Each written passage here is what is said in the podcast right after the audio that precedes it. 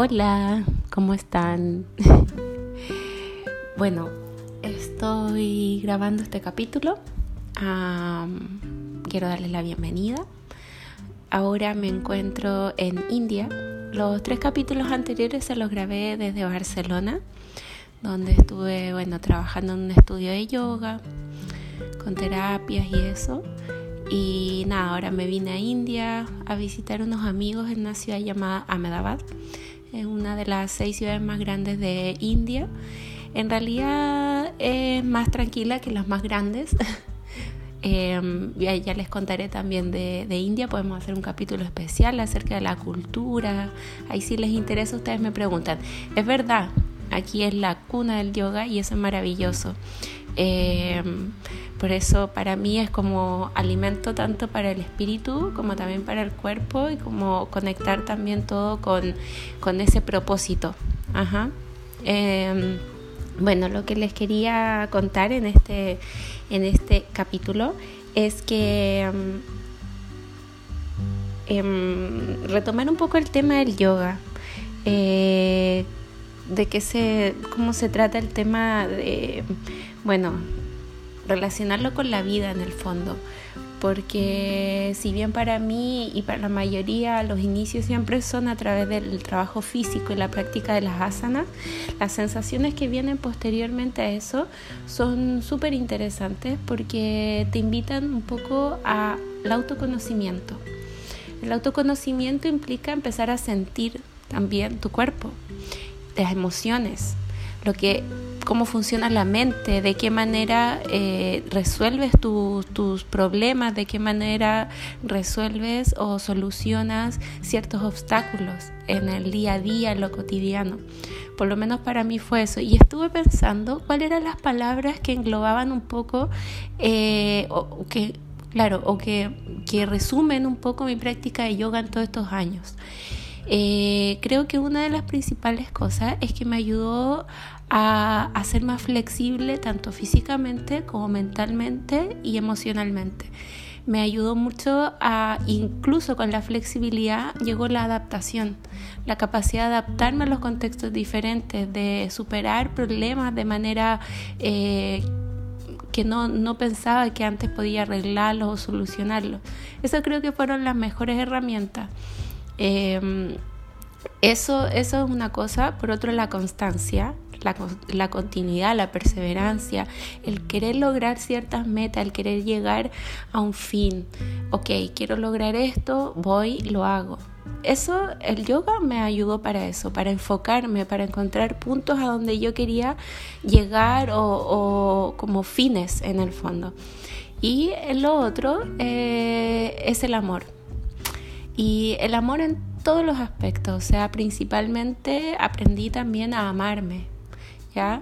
Eh, a veces uno pasa por momentos que no son tan buenos, en donde bueno, la autoestima se ve un poco trastocada, puede ser relaciones, puede ser contexto, vida en general, eh, rutina, trabajo, familia, enfermedades. Para mí fue un mix de todo eso y nada, eh, después que pude eh, de alguna forma empezar con una práctica de yoga más constante, eh, igual debo decir que al principio es como todo, practicaba una o dos veces por semana y con el tiempo ya logré hacer una práctica diaria de manera constante y a lo mejor no con tanta sobreexigencia de posturas muy complejas, sino que también iba sintiendo que era bueno para mí, ¿ya? Les hablaba en, el, capítulo o episodio anterior acerca de Adumuka,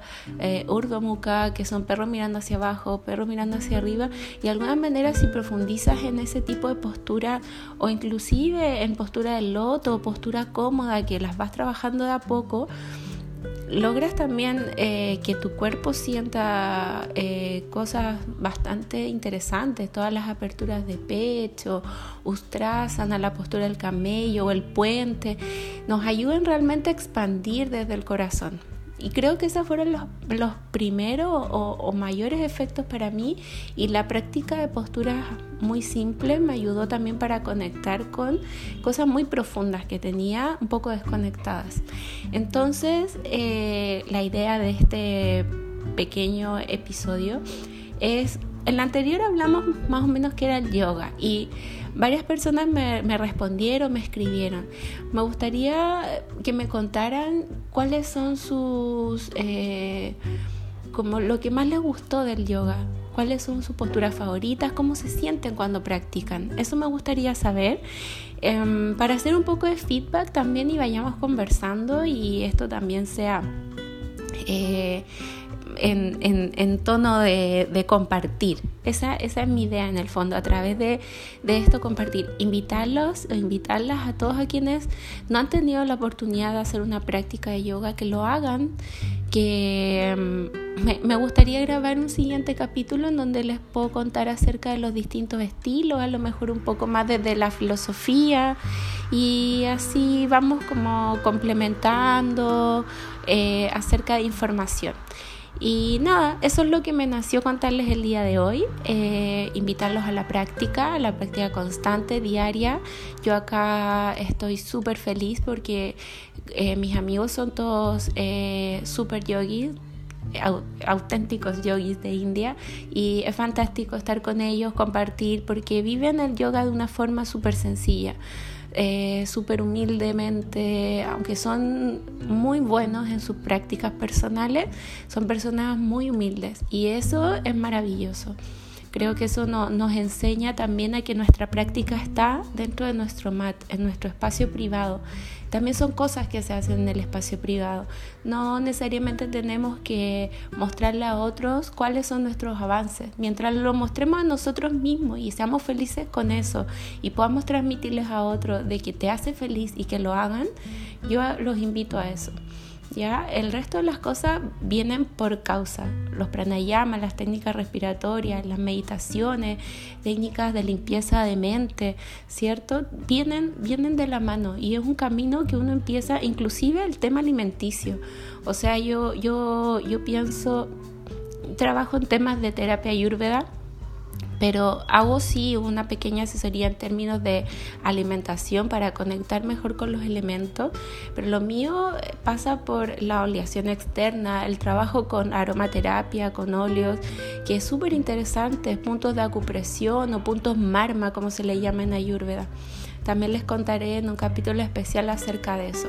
Es mucho que contar, pero nada, esto es solo una pincelada lo que quiero en el fondo transmitirles es que eh, hagan el intento, se motiven, incorporen el yoga a su vida, a su día a día, porque para mí ha sido una puerta a un mundo nuevo. Me abrió la posibilidad de conocer un mundo nuevo y eso me ha hecho inmensamente feliz, me ha llenado el corazón y nada, creo que me, ayuda tanto a la salud física, mental, espiritual, emocional. Esa es la invitación. Les mando un abrazo, un beso desde India, desde el país de las especias, el país de los colores, de las texturas, de los aromas, a veces bueno, a veces no tanto, pero eh, eso, para mí un país increíble. Ya les contaré más. Un beso gigante, un abrazo a todos y nada, nos hablamos pronto. Adiós.